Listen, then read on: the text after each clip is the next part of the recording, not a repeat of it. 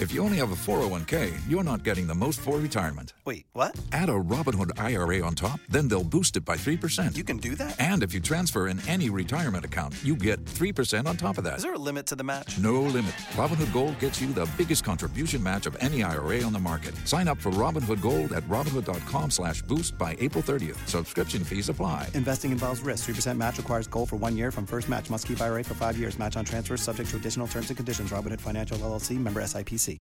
Help me, Obi-Wan Kenobi. You're my only hope.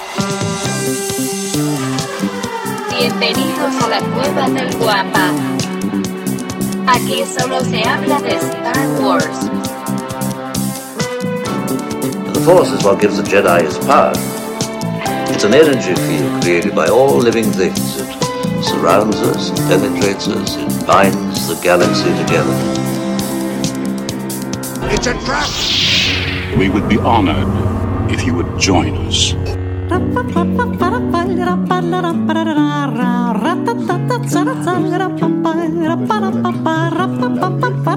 Y, y luego, luego, luego, luego empiezan cosas inapropiadas. No, no, no, siempre inapropiadas, como siempre. Hola, ¿qué tal? Bienvenidos al episodio 34 del podcast Hablando de Star Wars. Traído para ustedes por la cueva del Wampa. Y por tarifas telefónicas baratas.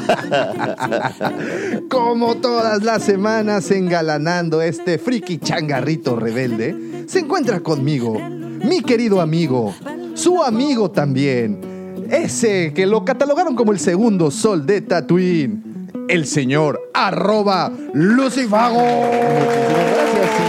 Este programa no sería posible, no llegaría hasta sus casas, sus baños, sus microbuses o donde quiera que nos escuchen, sin la magia, sin la mente siniestra, sin el ya muy popularizado, nunca igualado, siempre imitado, Cid del Amor. Chayán de la Riviera o el ya muy conocido Justin Bieber de la Riviera, arroba Davomático. Muchísimas gracias y también quiero aprovechar para agradecer a las personas que ya nos siguen a través de nuestras diferentes redes sociales como son Twitter, Facebook, Instagram, por supuesto YouTube y sí, aunque me pese decirlo, también ya tenemos nuestra cuenta de Tinder.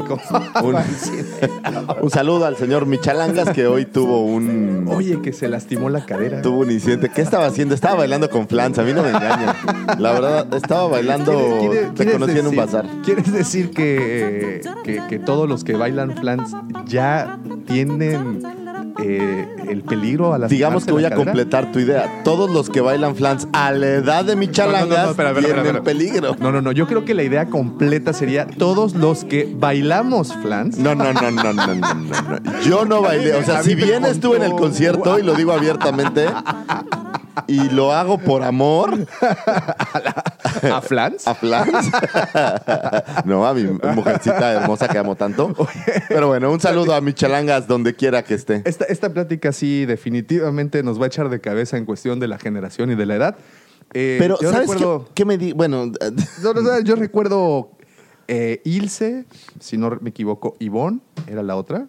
No recuerdo la tercera. Mimi. Mimi, ah, correcto. Estaban de muy buen ver hace un tiempo. Ahora, ¿qué tal las ha tratado? Yo creo que ya tiene rato. No, ¿sabes? Eh, El Ivonne, hiperespacio. mi respeto, está Sí, hecha un... ¿está mamá Dolores todavía? Es- Está muy fuerte. Se ve que es como chava de... ¿De gimnasio? de me suena como de yoga, así. Tiene unos brazos súper fuertes. Le mete duro a la- al Eh, ejercicio y al Le atún, mete ¿no? duro. Eh, Mimi, que a mí siempre me pareció como la más guapilla. Está bien. Ya, pero ya, ya. se les ve la edad. Y esta chava Ilse, aunque esté un poquito gordita... Uf, es la que le mete, pero candela, Candela ¿eh? al baile, Mis respetos, ¿verdad? es la que le mete así Sí, sabor. Vi los videos, en un principio pensé, dije, ¿y ese que está bailando ahí quién es?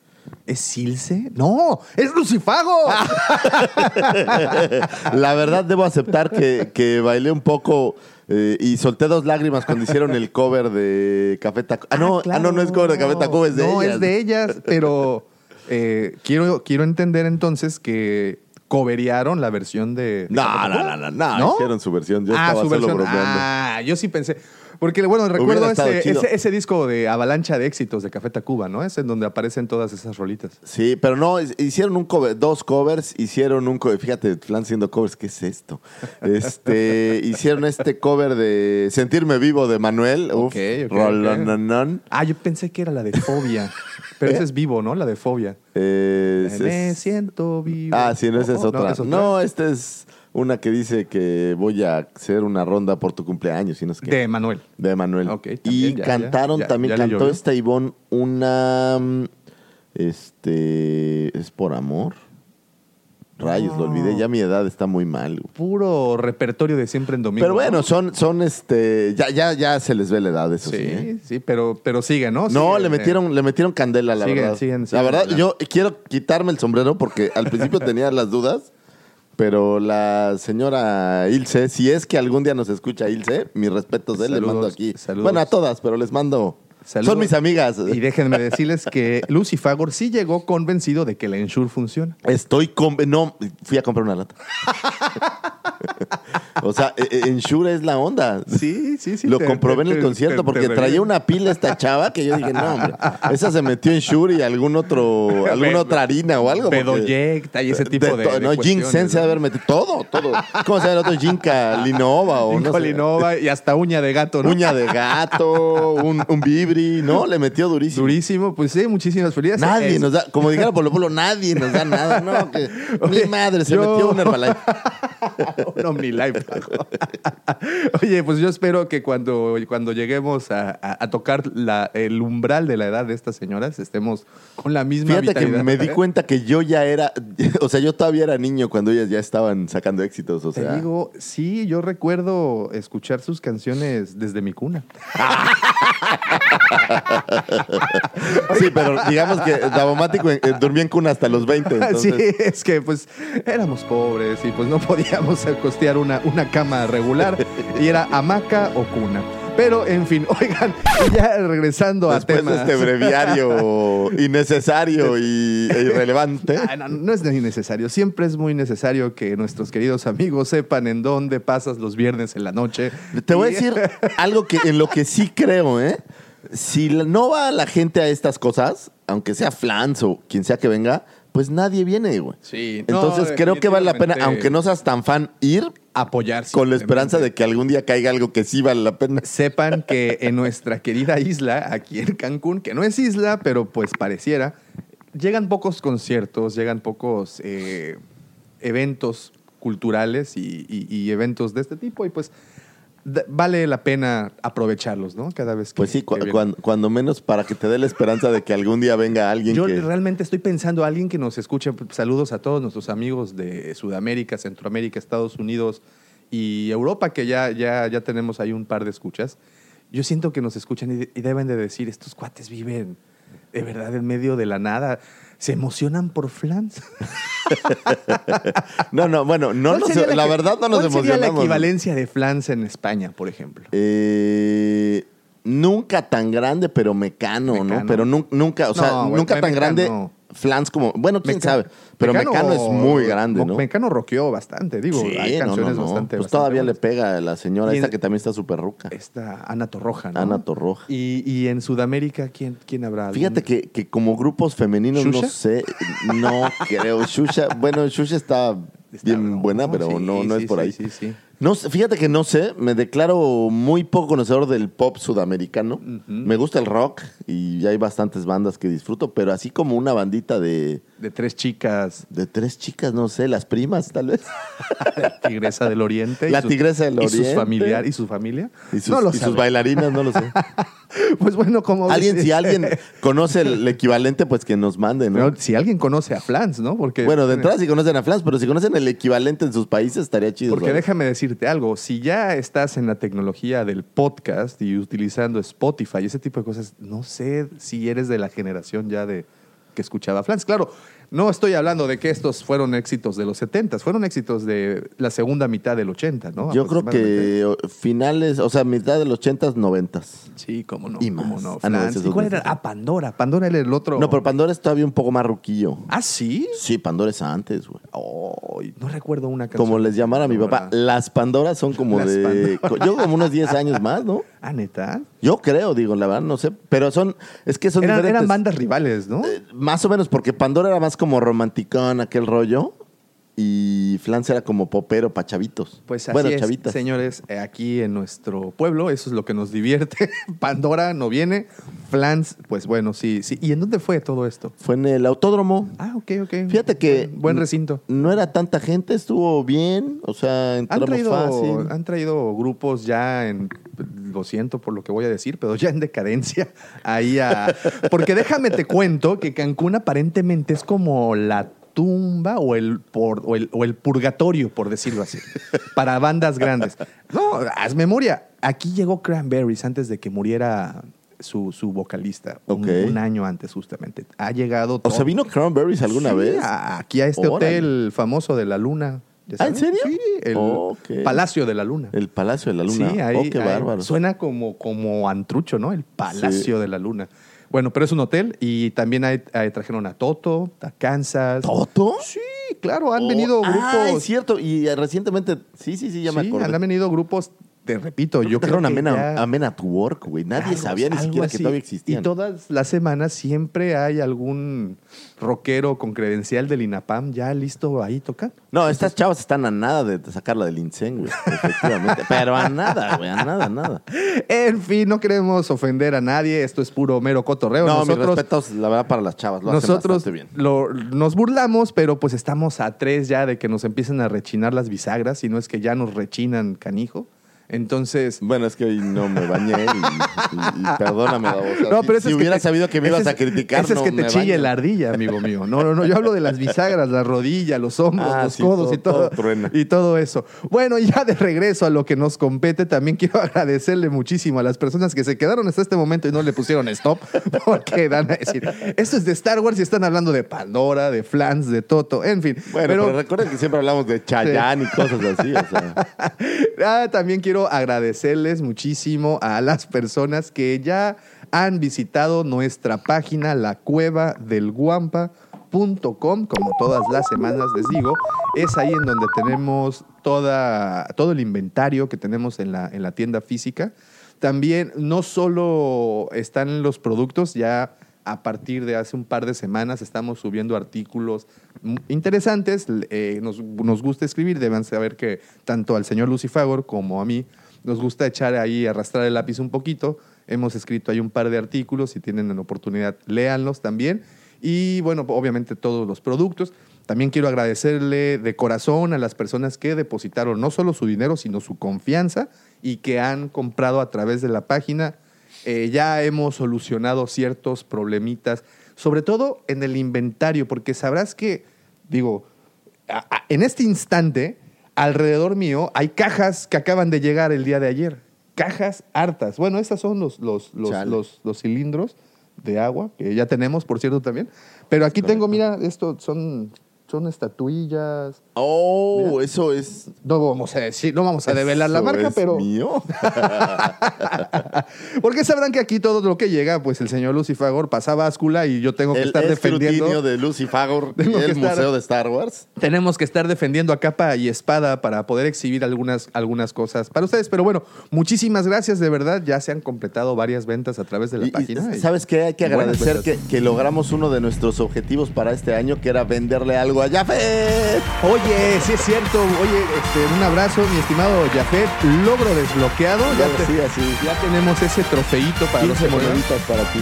Ocho figuritas, eh, ocho monitos de Kenner Vintage. De las Cuando dices monitos, me ofendes a mí y a todo el público que nos escucha. No, es, eh, eh, eh, ¿qué- a ver, ¿qué sería peor? ¿Decir eh, juguetitos, monitos o tus pedazos esos de plástico inservibles?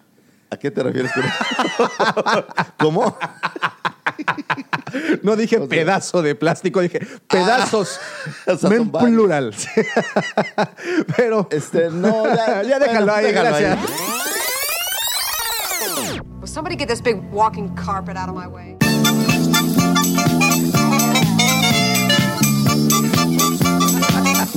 Oigan, pues estamos grabando hoy 6 de julio. Esta semana, eh, pues tuvimos ahí un par de cumpleaños.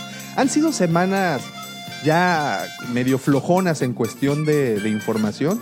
Yo quiero pensar que se debe a, a que estamos ya a nada. Empieza el- la Comic Con, por ejemplo. Estamos a, dos semanitas. Dos semanas, el- 17, 18, 19. Ya creo. viene la Comic Con donde se van a, a- mostrar Y la cueva del. Wampa estará ahí. ¿no? Estará presente como desde hace cuatro años, ¿correcto? Exactamente. Cuatro años mandando información precisa, veraz y oportuna hasta ustedes. ¿eh? Eso me la aprendí. Eso me la, Está bueno. está me la aprendí. Y pues, eh, debido a eso, yo creo que. También, ¿sabes qué? Viene el Disney V3, donde anuncian muchas cosas, no solo obviamente de Star Wars, sino también le meten ahí eh, todas sus Sí, demás de todo, ¿no? franquicias, Marvel, pues la misma Pixar, eh, las propiedades de Disney, que son pues bastantes, ¿no?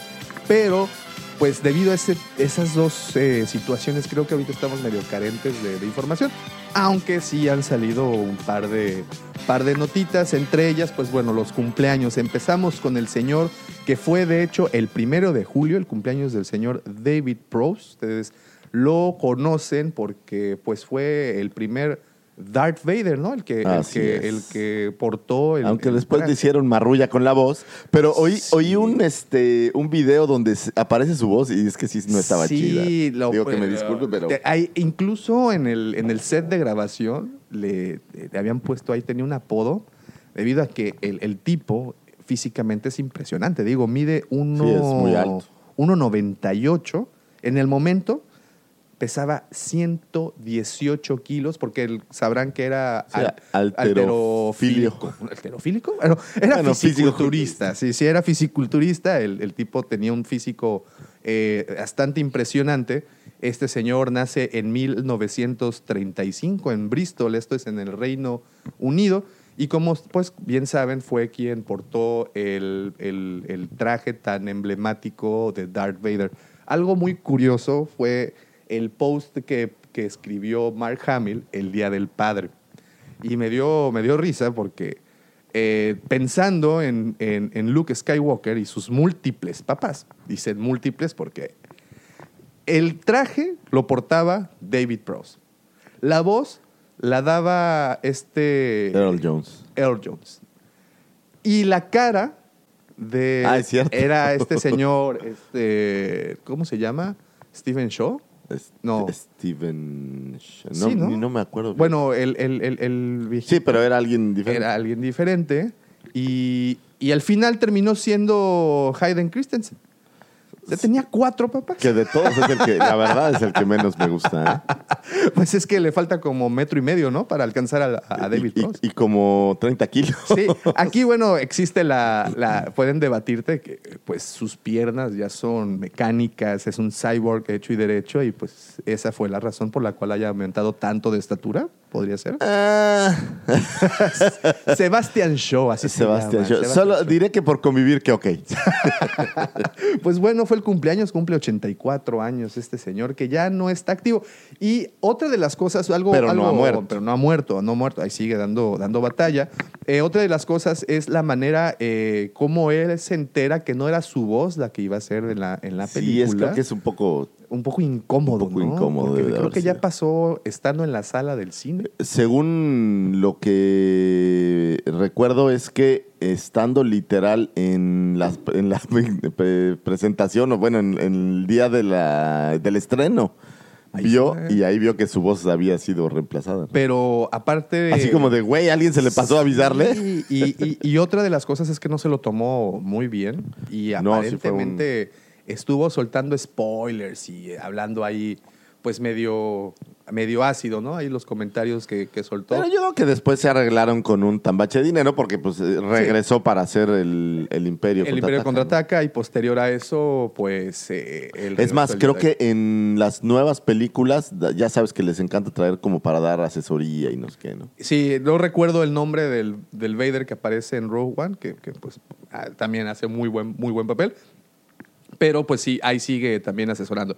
Otro cumpleaños fue de uno de los personajes más infames de la saga. El señor Porkin, Jeff el señor Porkins. Jeff Porkins. Bueno, el, el, El actor, el actor, el actor. El actor que lo interpreta, que se llama William Hawkins. Oye, que me decías, ¿sabes qué me estaba confundiendo? Este actor, ¿en dónde aparece? ¿En, qué películas antes de.? Ah, bueno, aparece en- en Cazadores del Arca Perdida, que es el comandante Eaton. o- él, es, cuando empieza Cazadores del Arca Perdida, después de toda la...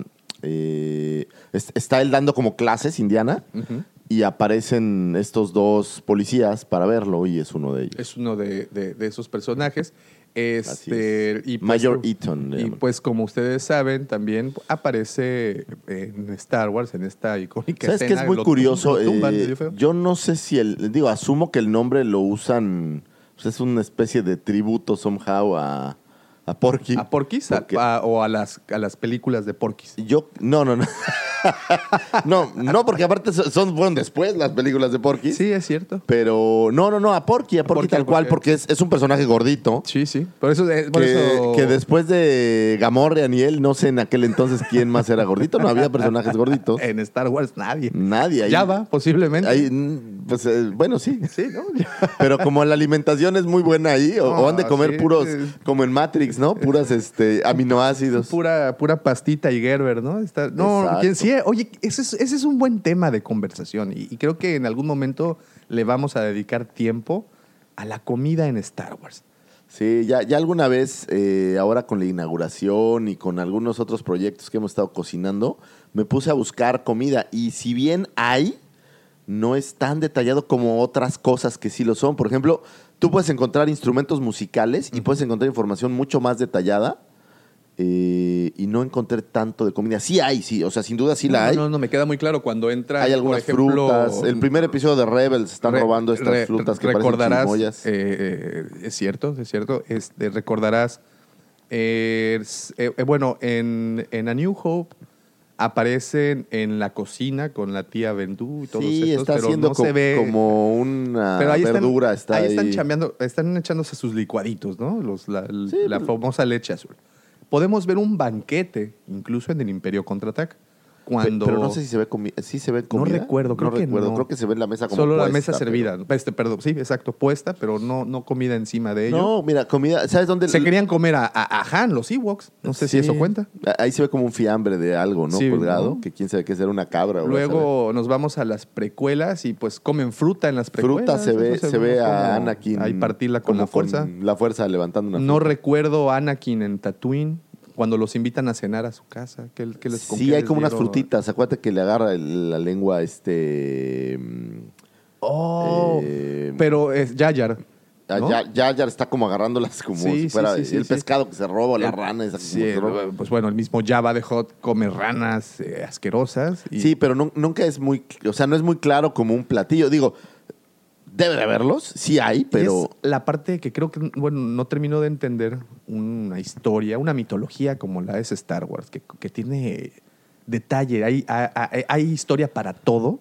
Ese tipo sí, de la comida creo que les ha ¿no? faltado meterle un poco más. Ahora, Eso y las necesidades personales. Nunca he visto a ir, a ir al baño a alguien en Star Wars. ni he visto si hay baños. Hay- hay- El único baño que he visto es en Spaceballs. no, pero aparte no se llaman baños, tienen otra, otro nombre. ¿Usan caracoles? No, no, no, tienen otro nombre. eh, no recuerdo el nombre de, de que le dan. Sí le dan, lo, lo- lo denominan, pero no como baño. Y la única regadera que yo he visto es donde se baña Chewie solo en, en la de solo. se- ¿no? se bañan juntos. Se bañan juntos, ¿no recuerdas? Ahí Oh, le sí. dice, pásame el jabón. Oh, dice. Papazote guácala, peludo. Papazote. me raspa tu barba. ¿ok? Chuy le dice a Han, me raspa tu barba. Bueno, ves que cuando suben a la nave de Beckett, eh, bueno, no la, la que se robaron, eh, venían todos enlodados debido a que estaban en la fosa esa. Ah, sí, y se meten a una ducha y, y, pues ahí empezó esa amistad. Bueno, pero acuérdate que ya en ese de futuro- Que deuda de vida y que no sé qué. Acuérdate que en el futuro muy, muy lejano, ya este. Pues todo el mundo se baña juntos. Lo vimos esto, ¿sabes dónde? En.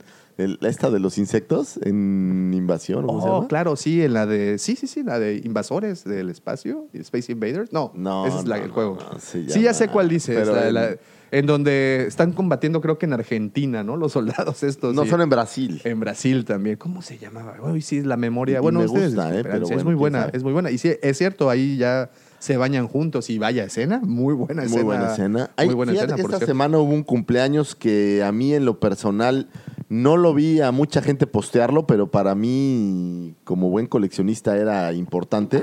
Ay, que es es de un cual que se llama Bernard Loomis. Sí, sí, sí. si sí, ustedes no saben quién es Bernard Loomis, es lo que yo denominaría, obviamente del lado juguetero del padre de Star Wars. El prócer de las Eh, figuras. El prócer de las figuras. Este cuate pues era el literal el comercializador que, que junto con Lucas pues lanzaron toda la, la serie original de Kenner. Sí, sí. ¿Y sí. sabes quién es?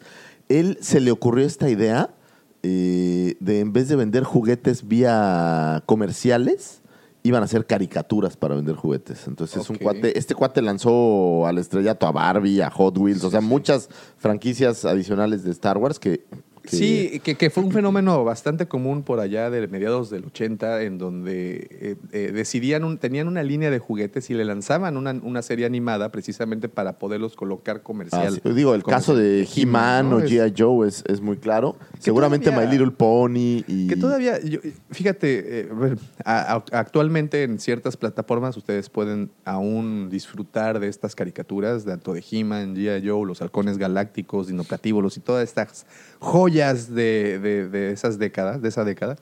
Pero en cuestión de trama y argumento y bueno, interés, G.I. Joe siempre me pareció muchísimo más interesante que He-Man. Tenía mucho más, sí, sí, sí. Entonces, como que Mask, por ejemplo, Mask Más fue otro es, de los es el casos, mismo ¿no? caso. Y este cuate arranca con Mattel y en- digo, es lo que dicen, que, que gracias a él Mattel revienta y se vuelve la juguetera más grande del planeta. Después se va a General Mills con la eh, par- parte de Kenner, o Kenner que era parte de General Mills en aquel entonces. General Mills es una marca que sigue existiendo. Claro. Y, y sigue ahí en el sigue mercado, generando. ¿no? Y este, pues en teoría él es como el padre de, de todo esto, ¿no? Digo, pensando no en la parte creativa de las películas, Sí, sí. sino pensando en el juguete. En la tal. comercialización. también, Así ¿no? es, ¿no? así De- es. O sea, el Early Bird es, es, su, es su cabeza. Que esa es otra de las, de las cosas que eh, fue un acierto y le dieron al coleccionismo actual ese, esa esencia por la cual Yo no estamos sé ahí. si en aquel, no lo creo, en aquel entonces ellos tenían muy claro lo que pudiera pasar con estas figuras. Porque coleccionistas siempre han existido. Sí, claro. de diferentes cosas, ¿no? Pero ellos yo no creo que hayan imaginado El que iban a volver artículos tan coleccionables es- estos juguetes, ¿no? Sí, y, y es lo, esa es otra cosa, ¿no? Que es muy propio de los que tuvimos, nuestra infancia transcurrió en los 80. Creo que somos esa generación que dio lugar al coleccionismo, al menos, de este tipo de, artículos, ¿no? no Sí, y sobre todo porque hay muchas series coleccionables. Ahorita estaba eh, pensando, pero My Little Pony eh, ha evolucionado No, mucho, pero las versiones mercado originales son muy coleccionables. Los cariñositos pensaba que todos tenían como ese, o sea, eran muy claros que uno era diferente a otro, ¿no? Entonces coleccionar siempre, pues, Pues bueno. Barbie, qué decir, sí, ¿no? sí, sí. Y como el señor siempre, es un ejemplo. Como siempre les recordamos eh, echarle una visitadita ahí en, Netflix. Tienen esta serie de Toy That Made Us, muy interesante. Sí, es, la, verdad es muy clara y tiene muy buena información. Pueden ver exacto todo, toda esta historia. Y hay otra que está, para los que tienen Amazon Prime, se llama Plastic eh, Wars, Plastic. Wars, creo, o Galactic of Plastic, o algo por el estilo. Échenle un Plastic ojito. Wars, creo que Plastic es. Wars. ¿Es Plastic Creo Wars o Galactic o Plastic Galactic o algo por el estilo? Búsquenla, es el único documental que existe del mismo género en, en Netflix, perdón, en, en Prime. Muy bueno, le da... eh, lo cierto es que The Toy That Made Us sí romantiza un poco. No, bueno, lo hacen, lo hace- es, es, es para entretener, Sí, ¿no? sí, sí. Y esta otra sí es más tipo documental y pues... ahí ¿Sabes qué? Creo que valdría la pena que no, no he visto tan claro eh, al- algo donde hablen de los procesos de producción de estos juguetes. Es, es correcto. Eh, no, y, no eh, hay- o sea, más que hablar de la comercialización que son estos programas, los procesos de cómo los hacían, dónde los hacían, este tipo de cosas, porque de eso no tengo información tan clara. ¿eh? Hay, hay algunos videos eh, en YouTube, sobre todo de Kenner en su, en su planta de Cincinnati, cómo ensamblaban. Tú sabes que Kenner no nace con Star Wars. Kenner viene. No, no, ya tenían- Ya tenían un par de licencias. Tenían éxitos como... eh, ellos, ¿sabes qué hacían? Eh, estos, hornitos, ¿no? estos juguetes que, que emulan la vida familiar, o sea, el Hornito, hornito, la el- planchita, la plancha, sí, la muñeca, o sea, estas cosas que emulaban para los niños el eh, eh, me figura como el Lili le di, no, no Lili, perdón, el Mi Alegría. Mi alegría, claro. Sí, sí, bueno, y que el Lili Ledi también tenía ahí sus. Sus este, Por ejemplo, hace falta alguien, ¿no? creo yo, que se meta a hacer un buen documental de Lili le di y le va a pegar. Yo creo, fíjate, ahí por cierto un saludo a nuestro querido amigo Rob Di Razo. Él está haciendo una investigación bastante, bas- bastante interesante de Lili Ledi. Ahí tiene un par de artículos Eso, en Facebook. hay un libro por ahí bastante bueno, que, que es de, como de muy, muy, muy bajo presupuesto, pero lo puedes encontrar en, en Claro, porque Mercado Libre. a- hasta te lo pasan engargolado. ¿no? Donde sí, donde hablan de las diferencias de la parte de los juguetes de Lili Ledi. Y está bueno como para coleccionista porque no hay tanta más información. O sea, la verdad es Sí. que yo no pude encontrar algo más conciso Sí, sí. donde te expliquen ¿Tienes más el, detalle. el- el nombre del- de, de este libro? No, ¿quién Te sabe? lo voy a decir porque la verdad sí está bueno.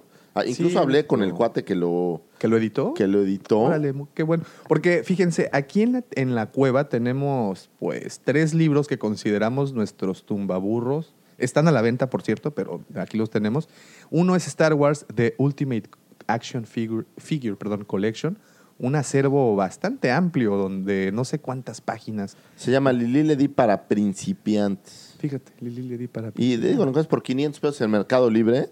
Ahí está, la promoción. Eh, que luego nos manda el cheque. sí, que nos manda un chequecito.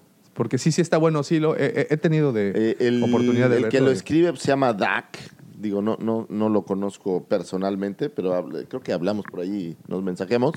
Y la neta está bueno porque te da tips de cosas eh, que a veces pues uno, uno deja ir. Por ejemplo, yo tenía una Lea Bush que me, en teoría, compré pensando en que era Lili Ledi. Bueno, no, de hecho, sí, o sea, sí era, pero no había como verificado la, la realidad si era o no, ¿no? Y ya con este libro me dio como una visión más clara del cómo revisarlo. Justo, justo ayer entró alguien aquí a la cueva a, comprar eh, vintage. Sabrán que el día de ayer fue el día vintage de la cueva.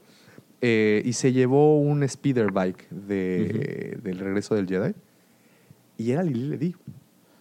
Yo no lo, yo no lo había visto hasta que em- empezamos a, a, a ver A- las, las características. pelotearlo. Y pues ahí, ahí Son, son tesoritos. que Son tesoros que encuentras aquí en la cueva, definitivamente no, no, ni el que la compró, ni el que se la vendió se esperaba. Por ejemplo, me encontré un sitio, eh, qué buen sitio, tiene todos los manuales de los juguetes de Kenner.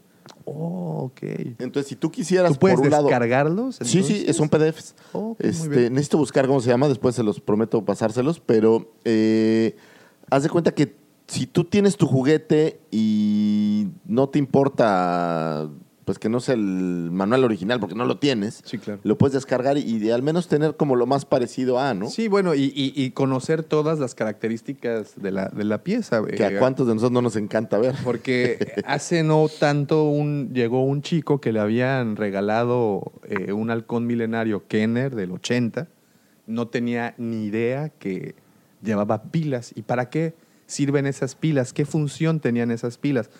Hemos sido muy pocos, yo no, no, no me encuentro entre ellos, pero al momento nunca me ha tocado, creo que tú también lo comentaste, ver un halcón Funcionando, no, funcionando. creo que tenía ruiditos, ¿no? Y luces. Hacía este, luz. Luces, sí. Luz. Entonces, pues los manuales ahí creo que entran bastante, Y- bastante ah, bien. pero ¿no? lo que también vi en eBay, te venden un kit eh, para restaurar eh, la parte electrónica del halcón eso, eso está muy Lo cual está interesante. ¿eh? Lo cual, eso es muy interesante. La Bueno, parte ya ves de- unas cosas fregonas. Vi también un cuate que no solo le lo arregla, sino le mete LEDs y algunas otras cosas. Entonces, Oh, la verdad, los dejan. los dejan, los, los tunean. Los tunean, pero quedan muy chidos. Muy bien, pues bueno, este ese fue el cumpleaños entonces del Loomis, señor Loomis. Loomis. el que co- comercializó con tanto éxito las figuras Kenner de lo- en- ahí por 1980. Eh, sí entró desde el principio con, con el deal, así desde el 77. Sí, sí, sí, él fue el que agarró el, el show. Y te decía, bueno, y una idea que se me quedó ahí en el tintero es Esto que fue y- el, el 4, por cierto. el 4 de, de julio, día de la independencia, y por cierto, día también que se estrenó The Stranger Things en, en Netflix. Ah, está que buena. Está buenísima.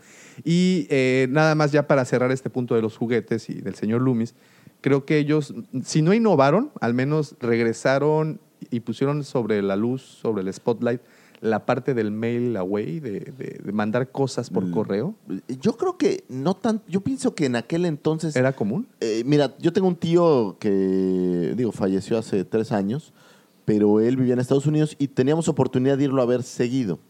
Y ellos hace mucho tiempo que ya trabajaban por catálogo. O sea, sí están los grandes centros comerciales, pero en Estados Unidos el comprar en catálogo, la versión, digamos, antigua de eBay, Sí, sí. era, es muy, o fue muy popular. O sea, Pero todo, yo- ¿eh? Muebles, yo- ropa. Yo me refiero más a junta tus puntos, Claro. queda y mándalos y te vamos a enviar de regreso Eso, esto. no sé si él es el creador, pero O sea, sí, sí, es. no, no, no, no, no es el creador porque sí sé, por ejemplo, estas revistas, estos pasquines viejos de que, por cierto, ahí tenemos una nota de Matt, un momentito más se las cotorreamos, eh, en donde mandabas tu cupón y te enviaban por dos dólares Sí, eh, tu kit chucha, de investigación priva- paranormal, por decirlo, o tu kit de, ser, de, de detective. Qué o eh, incluso aquí en México hubieron promociones en donde mandabas los puntos de los Lili Ledy y te enviaban de regreso el cinturón utilitario de Han Solo. O la máscara donde aparecen los Minox cuando sí, aterrizan sí. en el asteroide. La máscara de respiración. A mí me gustaba mucho uno y la verdad es que nunca vi si fue real, pero G.I. Joe tenían una versión que con X número de puntos, porque G.I. Joe cada juguete traía literal 5 puntos, 3 Ujú, puntos, sí, sí, sí, en el, tamaño. en el. Y podías pedir tu juguete. O sea, que te hicieran una figura de, de ti.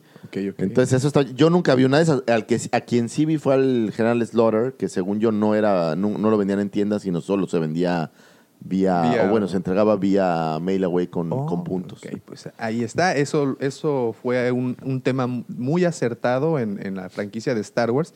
Y las figuras que se entregaron de esa forma actualmente son de las figuras más, si no valiosas, pues más eh, importantes en las colecciones. ¿no? Pues es que se vuelve muy coleccionable. Aparte que hay por ahí, las figuras venían en una cajita y embolsadas. Entonces, sí, si sí. encuentras una con, cerra- Con bolsa cerrada, pues es muy... Y hablábamos Muy del señor. Sebastian Shaw, quien dio eh, vida a Darth Vader, o, o en, en este caso ya a A la Anakin, cara.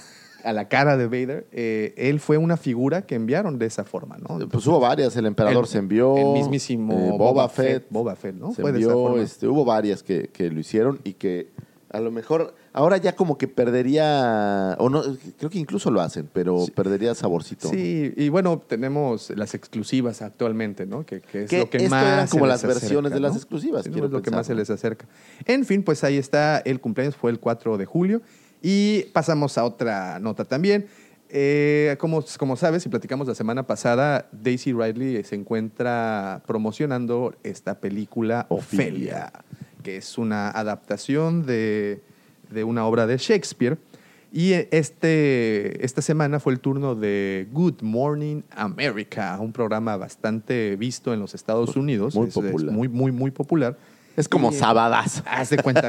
haz Bueno, no, no, no, no, no. ¿sabes Sabadazo toda la semana. No, como Viva la Mañana o este de este tipo, de, programas, nada más que, pues sí, un poquito más, más cool. un poquito mucho más cool. Eh, y aquí viene algo que platicábamos la semana pasada que eh, sí le preguntaron cosas de la película, pero pues lo que realmente querían saber era qué onda con Star Wars. Nos queda claro que Star Wars va a recaudar 15 veces o 20 veces más que Ofilia. más ¿no? que filia. Entonces- Pero aquí lo, lo que quería pregun- preguntar tu opinión era, ¿no ves como una falta de respeto que Daisy Riley en este momento se encuentra promocionando una película en donde ella es la protagonista y en donde tiene, le da muchísimo más eh, oportunidad de demostrar su, su, ¿cómo se le puede llamar? Todo su, su rango actoral, ¿no? Porque Sí, sí, interpretar un personaje de Shakespeare, pues no es, no, no debe de ser nada sencillo. Y ella, pues, se encuentra, como dije hace un momento, promocionando esta película. No está promocionando todavía a Star Wars. To- Esa parte todavía creo que viene después de la Comic Con. Van a Sí, dar el segura- seguramente ahí, en. Comic Con darán algún banderazo algo, y algo, después- algo pasará, pero en este momento se encuentra promocionando eso y que vaya a shows de la importancia como este de Good Morning America, y que le digan, ah, a ver, Ofelia, ah, sí, sí, sí, sí, Ofelia. Pero, pero Star Wars, dime, de Star Wars. Pues el problema es que la gente siempre se va por lo más popular. Ahora, y sobre todo en, en programas que tienen que vender espacios publicitarios, Sí. Lo que tú atraes, pues es gente que hable de las cosas que están hot, lo que está in. Oye, y, obviamente después de esto eh, empiezan los sitios de redes sociales que se dedican a las noticias, pues con 20 diferentes clickbites, ya sabes. Está, y Daisy Rayleigh nos dice quiénes son sus papás. Y Daisy Rayleigh nos dice qué le dijo la princesa, eh, perdón, la general Organa cuando la abrazó. Y Daisy Rayleigh nos dice que nos solucionan todos los problemas. Y nada más, obviamente, estos sitios lo hacen para ganarse el click, Claro, ganarse el, el view. Pero realmente no nos, no nos dice nada. Es parte de. Platicábamos que tienen un guion, deben de Sí, tener. tienen algo un ahí. guion. Eh, Te digo, estas entrevistas son O pactadas. sea, ya saben qué les van a eh, preguntar. y ya saben qué les van a preguntar. O sea, ella sabe que le van a preguntar de Star Wars. Y, y- y que saben que el 80% del tiempo de la entrevista será de Star Wars y no de Ofilia. Ahora, digo, yo no sé quién produzca, quién haga Ofilia, pero No. pues no dudes que estén... O sea, piensa que si llevaron a Daisy Rayleigh, no es por, con todo Claro. respeto, su parte actoral, es porque es popular, Sí, sí, porque sí, ahorita tiene seguidores y porque va a traer gente a las salas. Todo un tema ese que también quiero, quiero tratar un- en un ratito más, eh, la parte de actores y, y- y producción.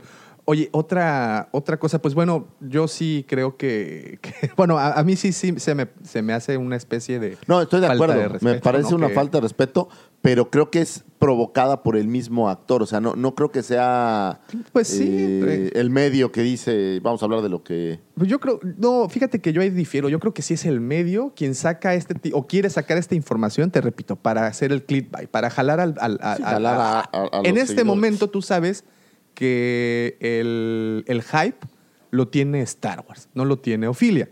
Y pues Y no lo va a tener Y no lo va a tener. Entonces, pues yo creo que jala más este, legiones de seguidores Star Wars que, que Ophelia. y, No, pues, ese es el punto. Ahora, es más, ahí, ahí te va.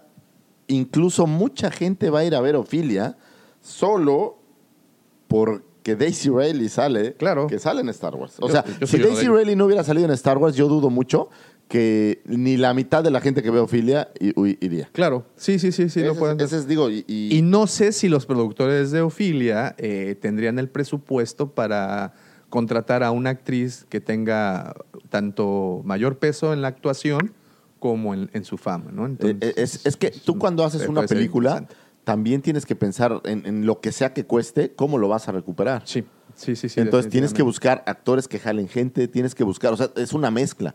Por eso a veces es muy complicado eh, que, que películas nuevas eh, triunfen, pues porque si no tienes un actor que ya traiga peso, No, no, no vas a tener el éxito. no vas a tener el éxito. De- O necesitas un tema que sea fuera de serie, ¿no? sí, sí, sí. Para que de verdad jale gente. Y para terminar las notas y ya pasar al tema ñoño de 13 nuestro horas día, después. Sí, no, no, no, 55 minutos Ah, bueno, para ser bueno, exacto. ahí vamos, vamos en tiempo. vamos en tiempo. Eh, El fin de semana pasado ocurrió algo bastante interesante en Los Ángeles y es que se estuvo proyectando en el Teatro de la Academia, eh, de, es la Academia de Ciencias y Artes Cinematográficas, se estuvo proyectando una...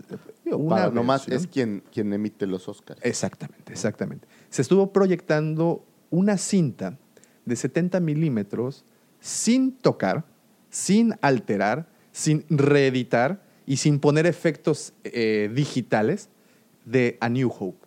Esta cinta, Qué platicábamos la semana pasada, si tuvieron oportunidad de escuchar nuestro episodio anterior, de que en el próximo año iban a sacar un combo de todas las nueve películas de Star Wars ya en Ultra HD, 4K, Super non plus ultra hiper. ¿no? Punto com.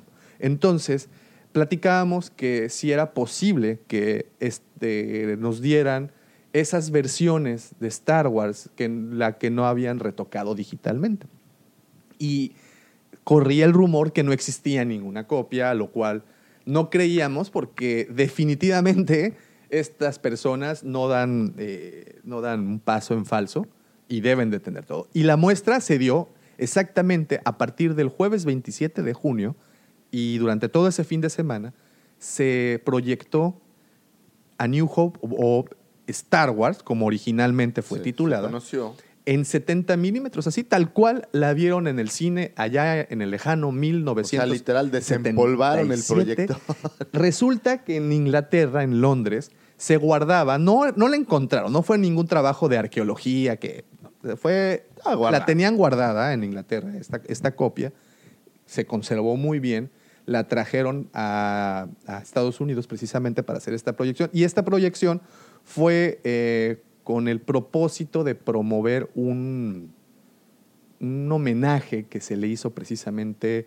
a la producción de A New Hope en el 77. Que la producción, toda esta parte a veces es un poco no tan valorado por los fans, creo yo. No, no tan no valorado, pero no tan reconocido, ¿no? Es Normalmente el- el- lo que está en el back, pues sí hablas de los actores, de todo el mundo conoce a Mark Hamill, güey, todo el mundo conoce, pero rara vez tienes como esta conciencia de quién es quien genera la, la verdadera magia. Y es por eso que los invitamos a escuchar esta siguiente parte, que es precisamente nuestro pequeño homenaje a la nueva esperanza.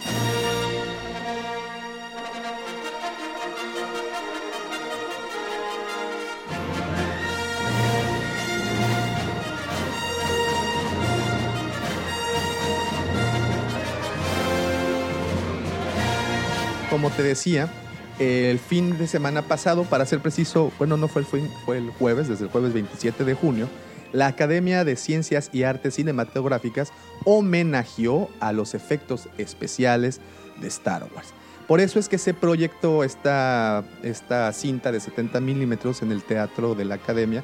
Esto fue en Los Ángeles y fue precisamente para, para como parte de ese eh, ambiente que se dio. Y de verdad, qué envidia. Yo sí le tengo muchísima envidia a las personas de, que estaban por, por allá en ese momento, porque el, el ver proyectada en el cine, en una pantalla gigante como es la, la- la Sí, el- pantalla el del cine, revivir la experiencia. el re- exacto, el revivir la experiencia de ver Star Wars tal como fue proyectada en 25 de mayo de 1977, sin tocar, sin meterle cosas digitales, sin absolutamente nada de eso, tal cual se la mostraron, debió haber sido una experiencia.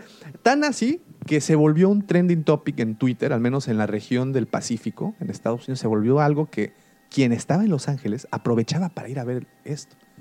Entonces, pues esto fue la cereza del pastel, que fue este homenaje al cual titularon Galactic Innovations, que fue el evento que se hizo eh, para pues eh, celebrar a todos los artistas y, ¿sabes? No, artistas nerds, ¿sabes? Sí, artistas, sí. los verdaderos geeks Los geeks de geeks. estaban ahí. Y eh, fue un evento bastante emotivo.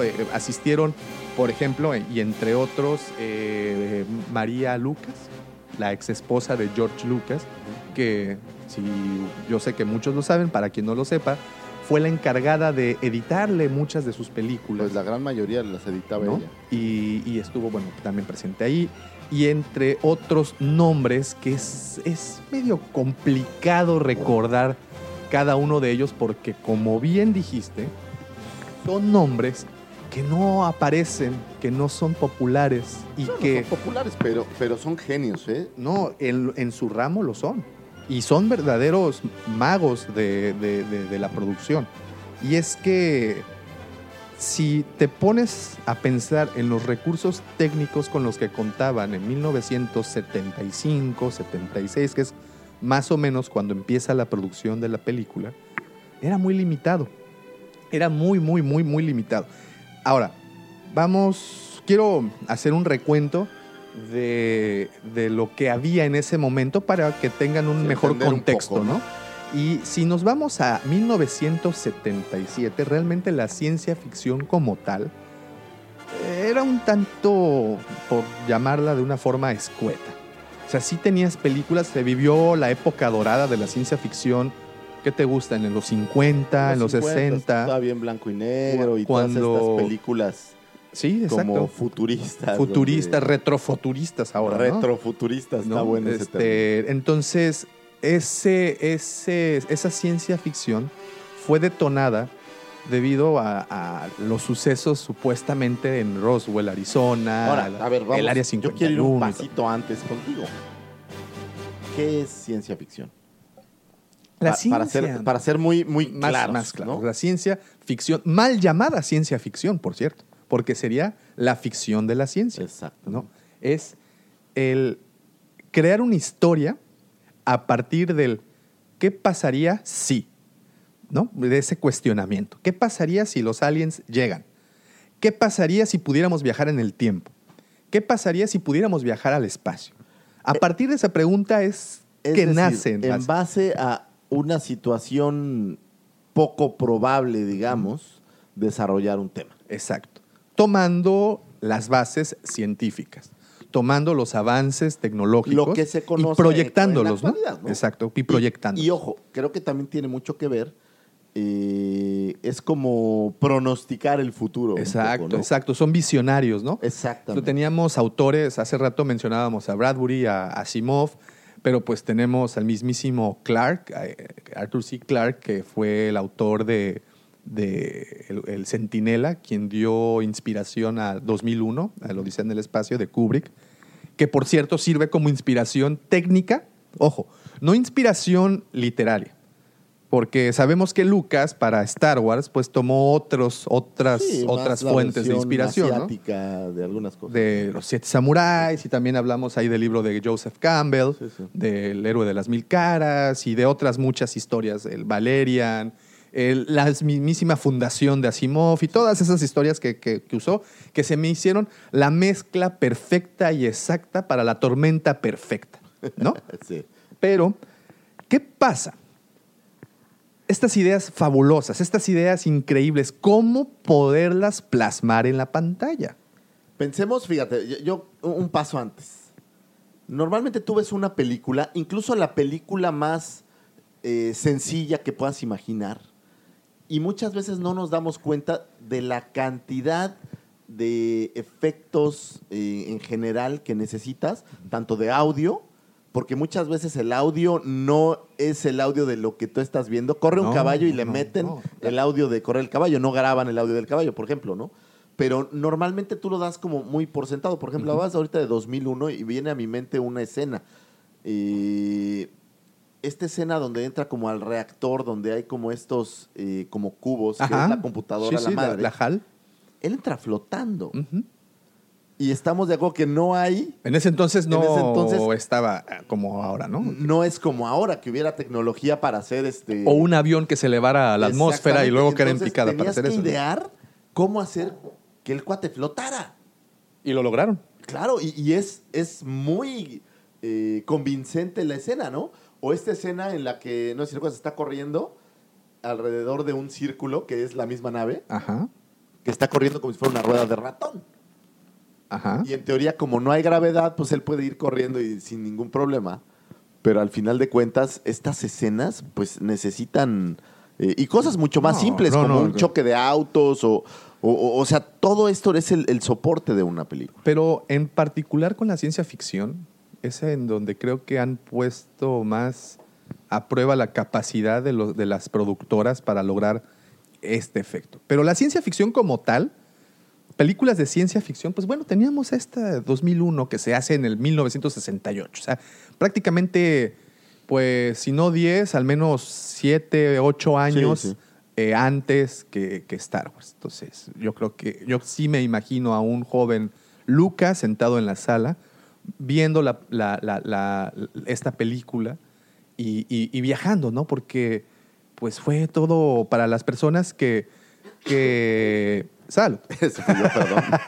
para las personas que estaban en ese momento sentadas en la pantalla, el ver eh, el viaje en el espacio y todo esto, que habían tenido oportunidad, ojo, sí habíamos tenido oportunidad, bueno, no yo, no estábamos vivos en ese momento, pero sí ya había habido estas tomas en el espacio, teníamos... Sí, eh, ya, ya habían jugueteado un poco ya, ¿no? con esto, pero eh, el- eh, hablamos de- el otro día del Enterprise. O sea, el Enterprise era una era un stage adentro, una cabina. O sea, no tenías estas tomas tan claras de las naves, ¿no? Y eso es en donde entra lo maravilloso que fue crear Star Wars. Y vámonos un poco a la inspiración. Como les digo, 2001 fue una inspiración técnica, En un inicio se intentó contratar al artista, bueno, Lucas intentó contratar al artista de efectos especiales, el señor Douglas Trumbull, quien fue el encargado de todos los efectos de 2001. Pero Trumbull estaba en otros proyectos, tuvo que rechazar la propuesta de, de, Y de se ha dado Lucas. de topes. Bueno, Pues más o menos porque un año después grabó, bueno, filmó eh, Encuentros Cercanos, o sea, sí estuvo en otras Claro. producciones. Pero este señor Douglas Trumbull eh, recomendó muy ampliamente a su asistente, el cual pues fue contratado por, por, por Lucas, ¿no? El señor John Dijkstra, a ver si lo puedo pronunciar, John Dijkstra es el asistente o fue el asistente de, de Trumbull en la película de 2001, Odisea en el espacio. Curiosamente, esta película fue premiada por efectos especiales, pero el crédito completo se lo llevó Kubrick. Esto causó un, poco de molestia. Un, poco- un poquito de escosor Escosor. entre los demás técnicos. Claro. Y, y, oh, y, pues lógico, se quejaron con la academia de que por qué le daban solo el crédito al director, siendo que había habido un grupo de creativos detrás de todo eso.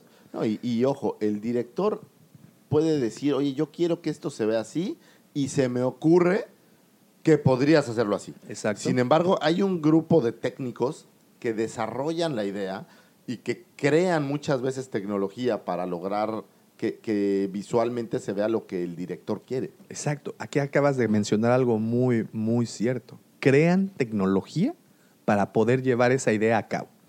Estamos hablando de que todo parte de conceptos que Ralph McQuarrie dibujó y ahora ponlos en la realidad. ¿no?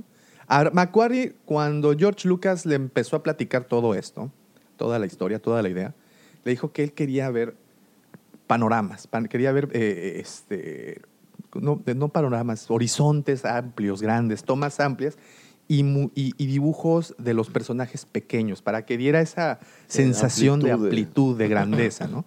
Todos los bocetos de entonces de Macquarie fueron de, ese, de esa forma. Ahora llévalos a la pantalla. En ese momento, te digo, había muchísimas limitaciones, muchísimas limitaciones. En particular la Fox, quien fue la productora que, que le dio la confianza, o entre comillas confianza, que ya sabemos esa historia de que no, no confiaban al 100% Sí, sí, en sí. Lucas, lo cual fue algo muy acertado para él debido a todas las Le- licencias le que convino. bastante. Eh, las limitaciones de la Fox estaban, pues, no tenían un departamento de efectos especiales. Habían cerrado, es más, justo despuesito de que firmaron el contrato con Lucas para llevar a cabo la, Guerra de las Galaxias, a los meses cerraron el departamento de efectos especiales. Entonces a Lucas lo dejaron volando. Y es aquí en donde viene la grandeza y por lo que admiramos a este señor.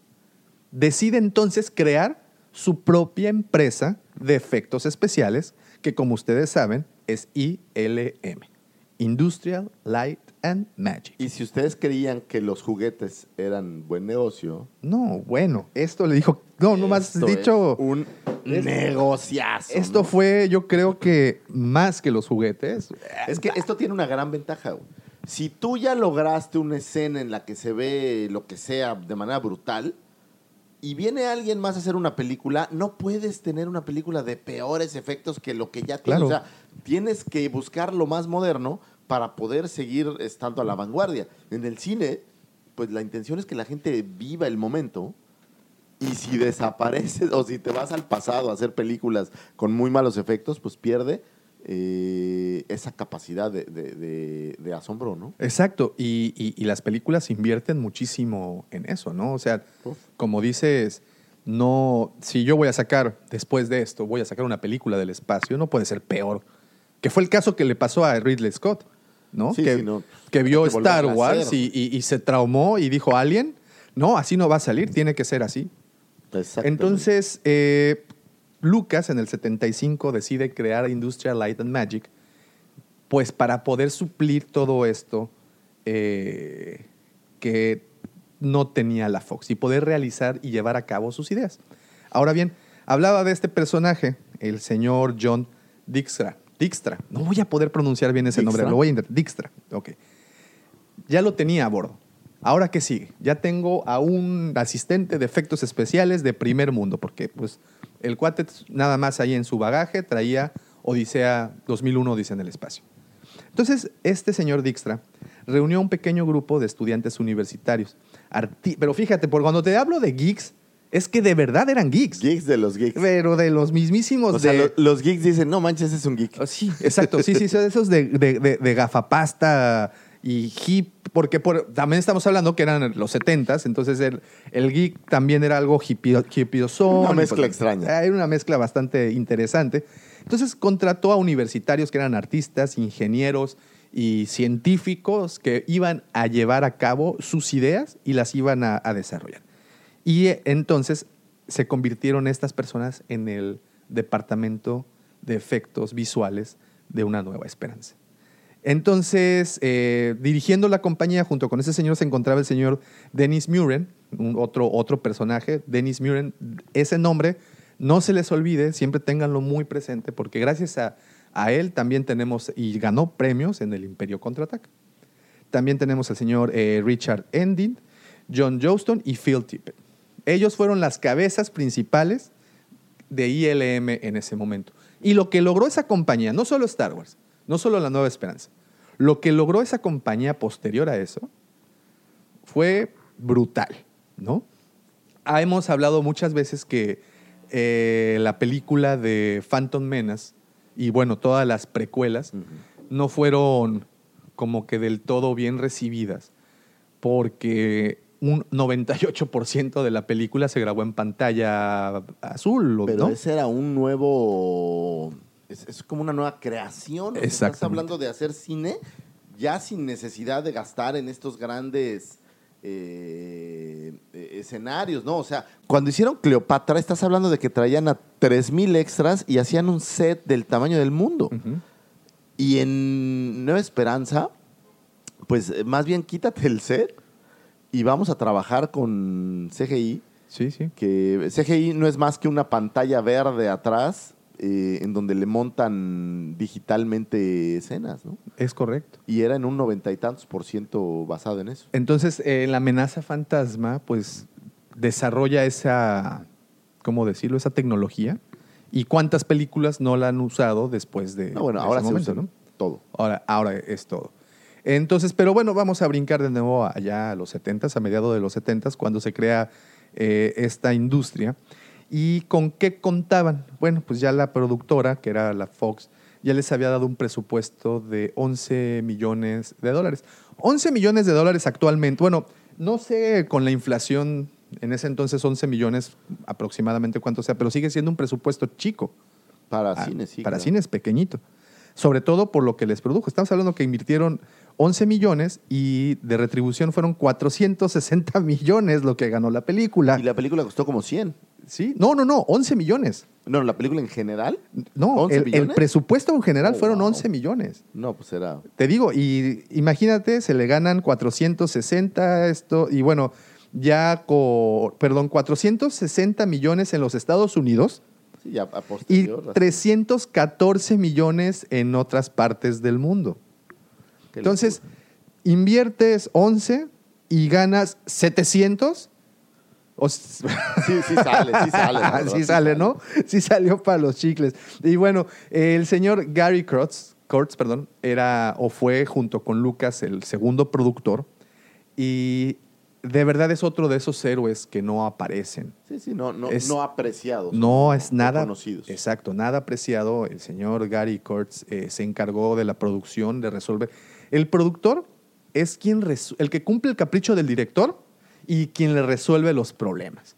Y un buen productor lo que hace es que una película fluya, ¿no? no que precisamente se atore. Tenemos este problema, chin, tenemos que parar por dos semanas y gástate la lana de los actores porque los tienes que tener en los campers y gástate la lana de todo el equipo, que no es uno, eran 100 Sí, o sea, personas. O sea, eh, también toda la producción desde antes generas lo que vas a necesitar ya en las escenas, ¿no? O sea, no es como que vaya a haber una explosión y pues vete y consíguete medio ¿no? kilo de Exacto. explosivos plásticos. ¿no? Entonces, este señor Kurtz, pues le resolvió la vida a Lucas. Y ese es otro de esos nombres que dejamos ahí Sí, pasar. en el. Eh, se fueron a Túnez, por ejemplo, y en Túnez, para grabar las escenas de Tatooine, y que les viene una tormenta ¿no? de arena, y, que tienen que parar la producción. Entonces este tuvo que imaginar, tuvo que ver en qué aprovechaban a la gente en ese momento.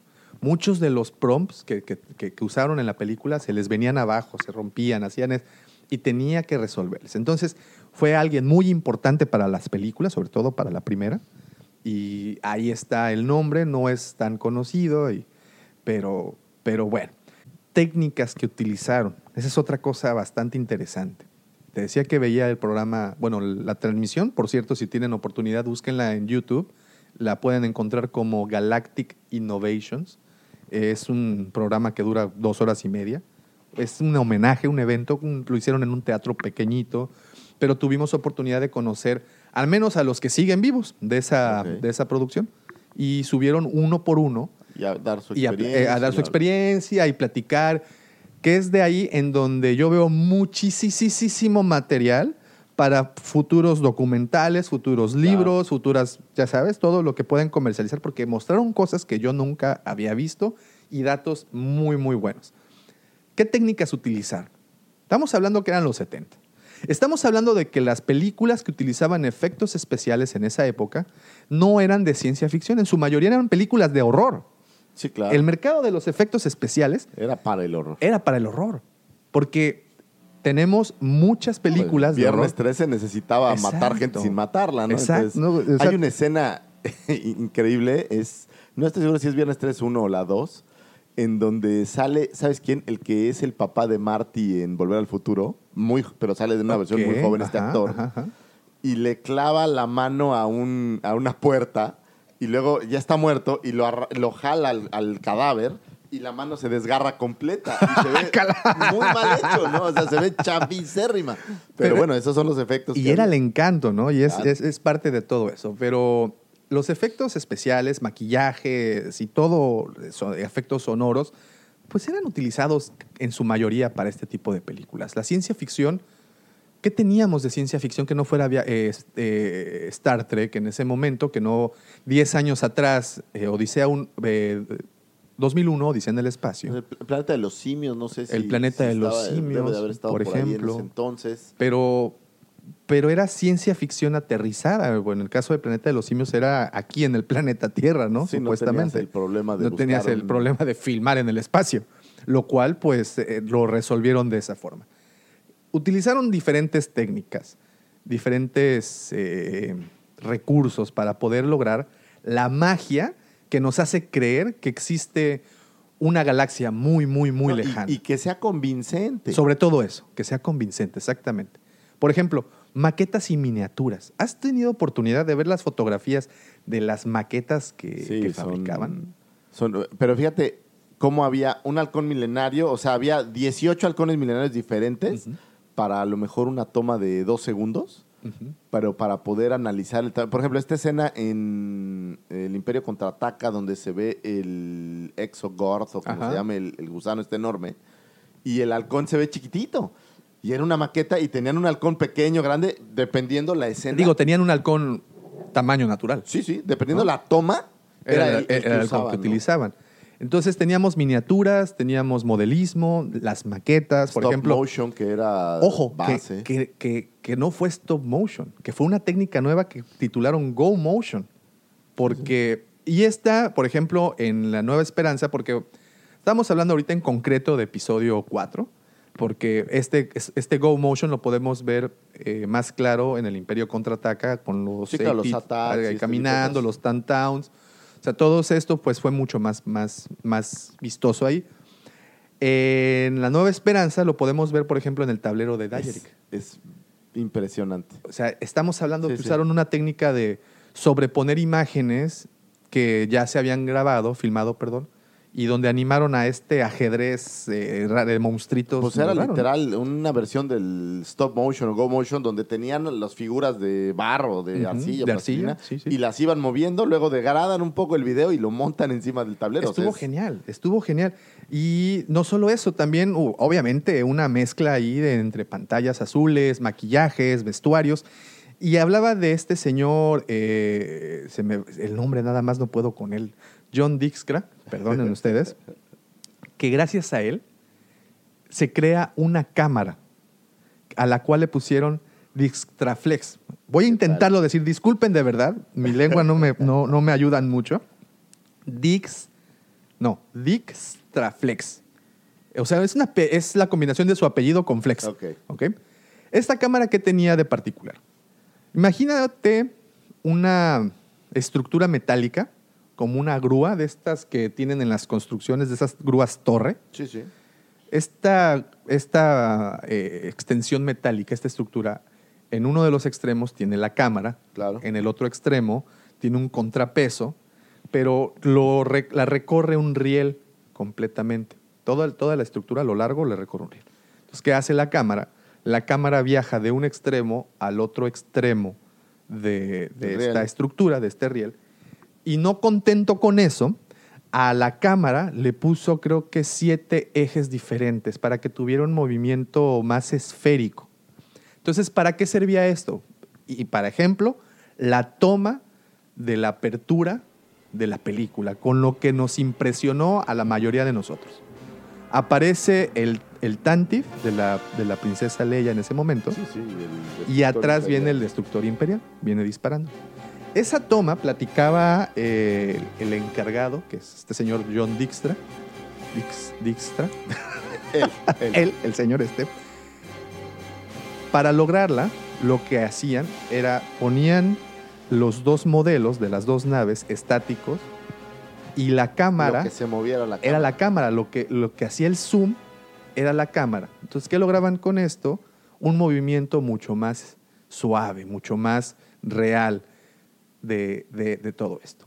Ojo, aquí viene otro, otro tecnicismo. Te digo que son dos horas y media de ese, de ese evento, sí. pero bastante interesante. Si te gustan esos detalles, lo vas a disfrutar de principio a fin. ¿Qué tiene el stop motion que no lo hace ver real? que tú mueves la figura, fotografía. Mueves un milímetro, fotografía. Mueves un milímetro, fotografía. Hasta que logras el, el rango Sí. completo del, por decir algo, de un brazo moviéndose. Pero se sigue viendo Sí, ese... como robotizado, Como robotizado, exactamente. No natural, no un movimiento natural. ¿Qué hizo este- esta persona? Bueno, le puso el famoso blur a las imágenes. ¿Qué es esto? Para que diera la sensación de ese movimiento, desfasó los cuadros de, de tal manera de que si tú congelas imagen por imagen, no vas a ver la fotografía clarísima como lo sería en el stop motion. Claro, le Sino vas a ver la, la fotografía y vas a ver después el siguiente cuadro exacto, vas a ver esa estelita de desenfoque y así lo vas repitiendo suce- sucesivamente hasta lograr ese efecto que da un- efecto más natural, ¿no? Más, más, más creíble. Bueno, ese tipo de tecnicismos Ahora, imagínate, es, por ejemplo, la, la entrada de la película, ¿cuánto dura? ¿Cinco segundos? Sí, más o menos 10 segundos. Entonces, estás hablando de horas y horas de trabajo, crear una cámara. No, espera. todo para segundos. Eso es lo que es no, impresionante. no, no, es increíble. Espera, todavía, todavía no acaba la anécdota. Entonces, para lograr este mejor efecto, este efecto en donde ven a la Tantif y atrás viene el destructor, lo que hicieron, tú ves, pues, que viene, pues, una toma de abajo hacia arriba porque ves la panza de Sí, las sí. dos naves. Realmente, lo que hicieron fue voltear las naves. Las naves estaban de cabeza Claro. y la cámara corría normal. Y después, bueno, giraron la imagen en, en- en- en- En edición. en edición. Pero así lograron ese movimiento. O sea, esa toma que ustedes ven al inicio, originalmente las naves estaban de cabeza hacia el techo, o sea, de panza para el, te- para el techo y, y la parte de, de arriba, pues para, para el piso. Debajo de ellas pusieron los, los postes que la sostenían y la cámara corría de esa forma. Ese tipo de detalles hacen que esto sea una delicia. ¿Y cómo resolvían poco a poco? Y, y- Cada y uno para ellos, resolver ¿no? segundos de filmación. O sea, yo quiero que se vea el Tantive y que se vea. Pues a ver cómo le hacemos y lo resolvemos. Por ejemplo, otras de las escenas que nos gustan mucho ya es en Tatooine y vemos a Lance Speeder de Luke como va ah, flotando, como ¿no? flotando. Que siempre se ve abajo como una estela de. Ajá. Pareciera como combustible de avión. Ah, algo, ¿no? hasta, ¿sabes qué? Hasta el, día, hasta el día de ayer me enteré cómo habían logrado el efecto cuando va recorriendo el desierto a lo largo, que se ve una toma más Sí, sí, muy amplia. le ponían vaselina al lente, a la parte de abajo del lente. Y por eso se veía. Y por eso se veía ese, que ellos le pusieron como un campo de energía que era muy lógico que un, un Sí, vehículo como a- este estuviera, digo, ¿no? No sé si has visto el- el- la estela de combustible que deja un jet. Exacto. Que- Parecía que, eso. hace ese- así como esa sensación de, de borroso, borroso, ¿no? Bueno, le ponían vaselina a la parte baja del lente para que no se vieran las llantas y, y se confundiera con el desierto. Con la arena, el desierto. ¿No? Esa Ahora, parte la tenían y resuelta. la escena es a distancia. A distancia, exacto. Para que Entonces, también haya polvo y algunas otras es cosas, yo correcto. creo, ¿no? Ya en las nuevas ediciones, con la redigitalización, ya lo limpian, ya lo limpiaron y pues ya perdió ese chiste, ¿no? Pero en un principio así resolvieron ese problema. El segundo problema fue que hicieron una grúa, un brazo, que ah, hiciera que las tomas cercanas a Land Speeder, pues pareciera flotar, ¿no?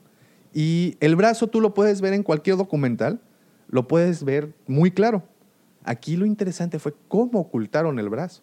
Tenían que buscar ángulos, diferentes Claro que ángulos, no se- para que el mismo vehículo escondiera el, el brazo este. Es, una vez más, es pura delicia. Estamos hablando aquí de pura carnita deliciosa que... que- Y que- fíjate cómo había a veces soluciones muy técnicas y a veces soluciones muy.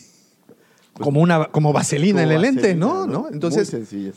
De ahí, otra de las cosas que nos gusta mucho, de- de- sobre todo de, de el episodio 4, es su llegada a- al, al bar este, a Mos Eisley. A claro. Bueno, a la cantina.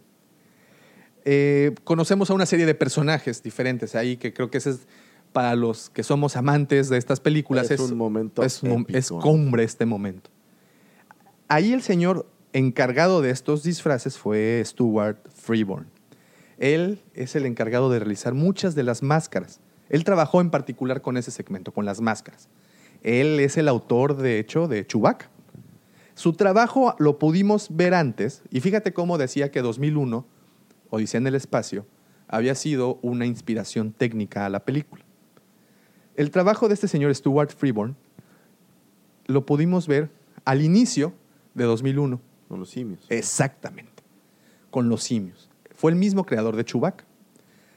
¿Tú sabías que no le dieron premio a este señor cuando premiaron, la academia premió a, a Odisea, perdón, a 2001, Odisea en el Espacio? Porque la academia, los, los jueces pensaron que eran simios reales. ¿Qué tal? eh? Entonces, pues no le podían dar premio porque pues, eran Claro. simios reales. Sí, sí, es un documental, no es un. ¿Qué prop. tal? Sí, es una, es una historia de National Geographic, no ¿Qué es una tal, película. eh? Injusticia. Injusticia divina, ¿no? Y pues bueno, este señor eh, Stuart Freeborn fue también el que creó a, a- a Yoda a- pues, y a otros muchísimos, muchísimos personajes. Otro, otro, Entonces, fíjate, aquí muy vamos. interesante. Ajá. Teníamos stop motion o go motion. ajá, Teníamos marionetas. ajá, Teníamos eh, pantalla Azul. azul en este caso. Ujú. O sea, todas las técnicas, modelismo. Maquetas, o sea, maquetas, todas las miniaturas. técnicas que tenían en aquel entonces que ahora se reemplazaron mucho con, ¿Con digital? Con digital, ¿no? Y es este evento que, una vez más les digo el nombre, pueden encontrarlo en YouTube, se llama Galactic Innovations. eh, hablaron y combinaron tanto a New Hope como Rogue One. Y era solo con el propósito de comparar las tecnologías que se usa para una y se usó para la eh, otra. ¿no? Rogue One tiene, por ejemplo, algo que a mí me parece, digo, lo había visto antes, pero me parece muy innovador eh, que aparezca otra vez este Tarkin. Ah, claro, ¿no? Eh, pues, digital, ¿no? Digital, ¿no? Sí, sí, y sí, está sí. viendo cómo lo hicieron, que es un actor que actúa, pero le montan encima Le la cara, montaron es la cara de. Tarkin, sí, sí. Bastante, bastante, bastante bueno. ¿Sabes qué escena vi que me gustó mucho? El cómo hicieron. Eh, ¿Ves la escena donde tiene que desactivar Obi-Wan el Ah, rayo claro. tractor? Ese es otro, otro. eh, sí. es- ¿qué, qué técnica? Lo que hacen es, hay un, un cuate, un, un artista que pinta todo el set Así es. y solo deja... A él lo entrevistan el- el- precisamente. El pequeño... la- el espacio donde está lo que sí, la maqueta que sí construyeron. Ent- entrega, exacto, entrega la lámina y solo con la silueta de donde el actor va, va a, va a aparecer. También no recuerdo el nombre de esta persona, pero también aparece ahí.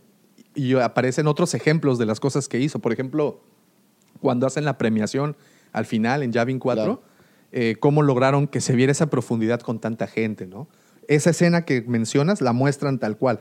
O sea, tú ves a, a Obi-Wan caminando como en alrededor de este cilindro enorme y ves hacia abajo y, y es vértigo, ¿no? Porque es un túnel profundísimo. Pero la cámara solo está grabando el pedazo. de Eso y, Alec y- y Obi-Wan realmente estaba como a 50 centímetros del piso del set.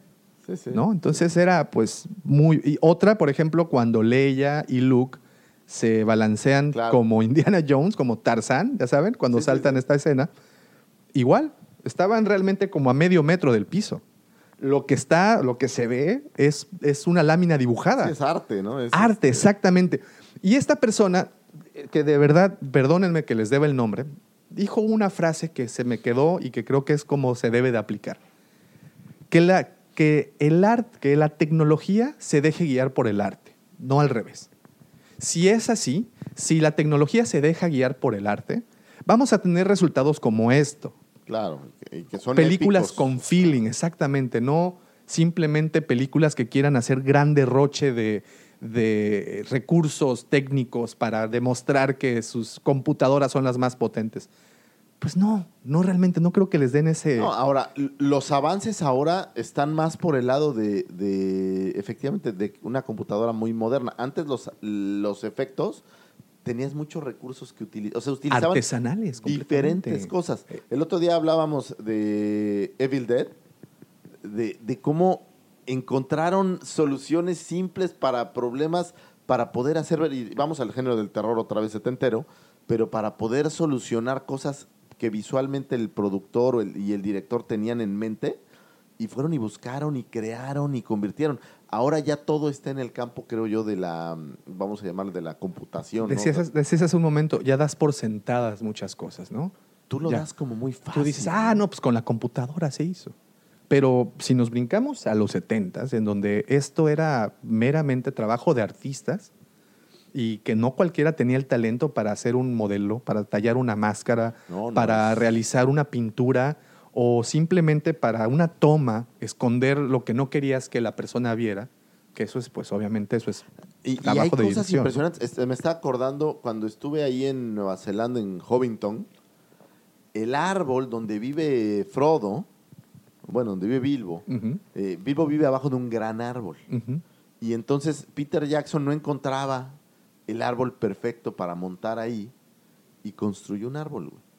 Y le puso, creo que son seis mil o siete mil hojas pintadas a mano. Wow, una por una. Una por ¿Qué una. tal? Trajo a creo que 200 o 300 estudiantes de no sé dónde, hoja por hoja pintada y pegada en el árbol. Y tú ves el árbol y es, es un árbol. es perfecto. Pues, en- pero ahí está.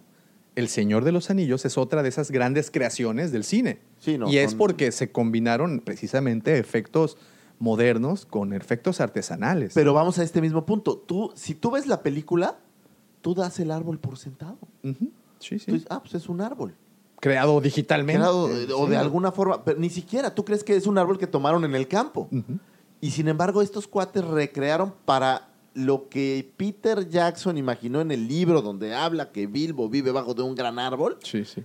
y, y- y traerlo al campo de la, de la Que, que- realidad. que mira, que Tolkien era un obsesivo con la cuestión de, eh, de los detalles, ¿no? Impresionante. Entonces, impresionante. imagínense lograr eso. Pero bueno, de regreso a Star Wars y de regreso al. Perdón que a- me ido a- no, a no, Lord of the Rings. Eso es lo delicia, es la delicia de este podcast. Ustedes saben que aquí hablamos de todo. y Digo, en un principio estábamos hablando de Flans y ahora estamos hablando de los efectos especiales de Star Wars.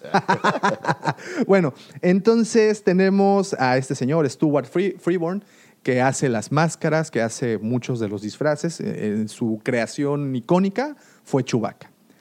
Eh, tenemos a este otro personaje que se llama John Barry.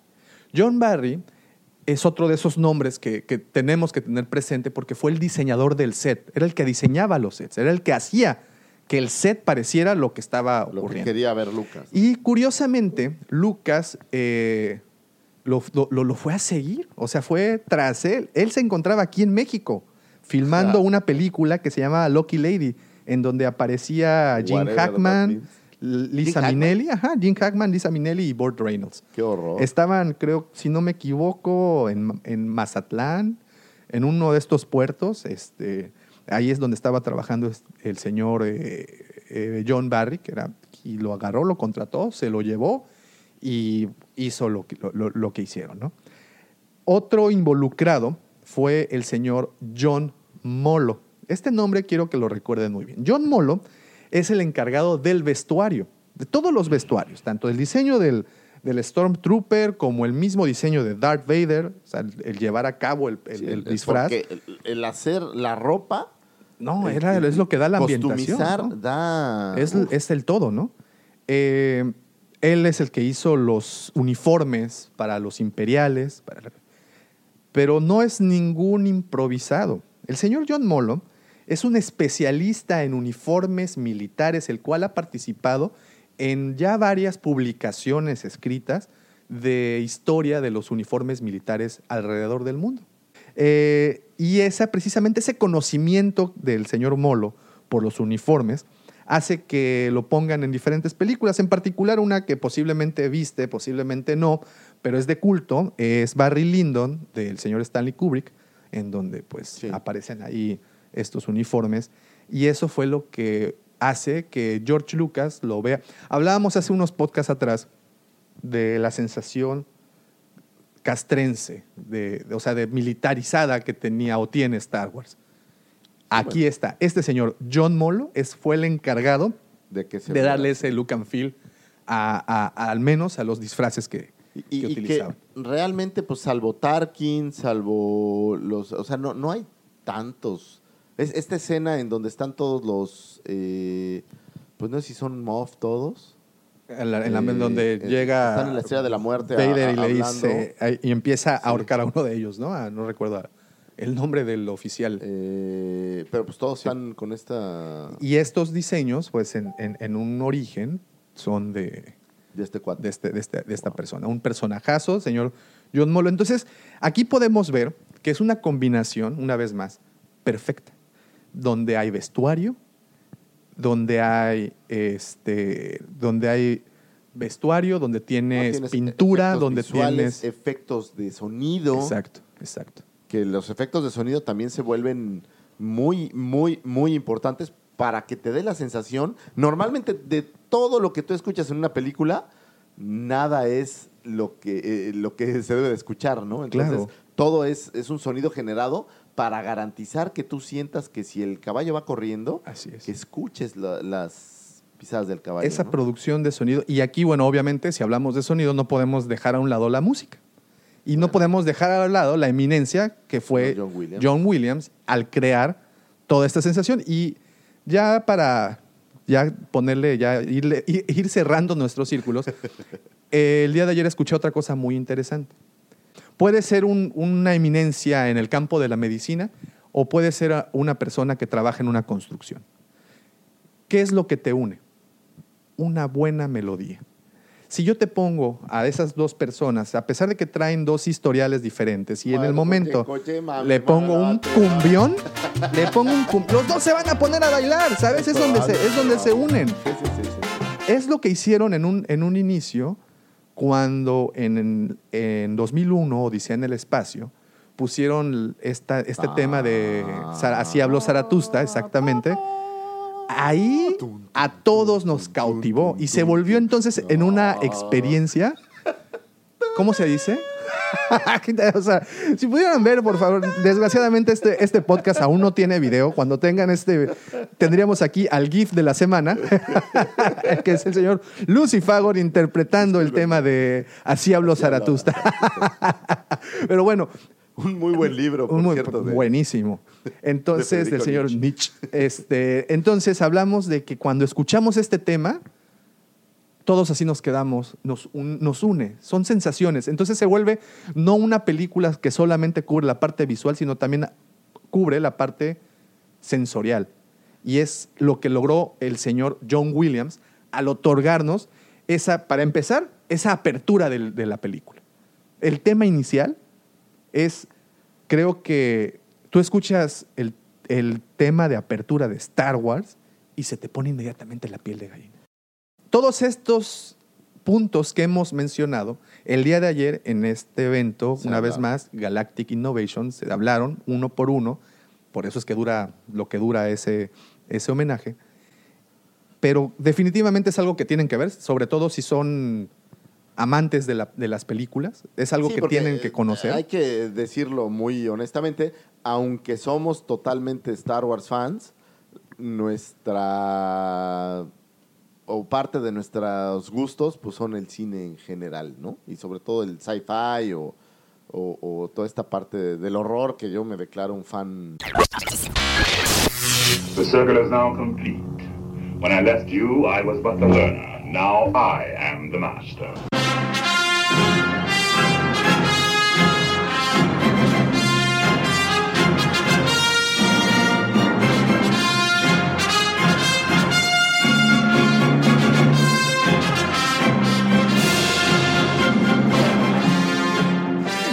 Quiero agradecer y como todas las semanas quiero agradecerle a esa persona que con sus mareas de conocimiento baña nuestras costas de ignorancia, mi querido amigo, que ahorita tienen un poco de sargazo, a mi querido amigo, por supuesto, su amigo también, arroba Lucifago. Y como siempre esto no sería posible sin la mente siniestra, el ya popularizado, siempre imitado, nunca igualado, el Cid del Amor, Justin Bieber de la Riviera o Chayanne de la región 122. El novio de las flans el novio de las flans, el señor arroba Davomático. Muchísimas gracias, Eh, amigo. Un saludo al señor Michalangas, que Michalangas, lo perdimos. mejórate, se le, se le tronó en la las cadera. inmortales palabras del señor Cerati, gracias total. Hasta la siguiente Hasta semana. pronto. Sean felices.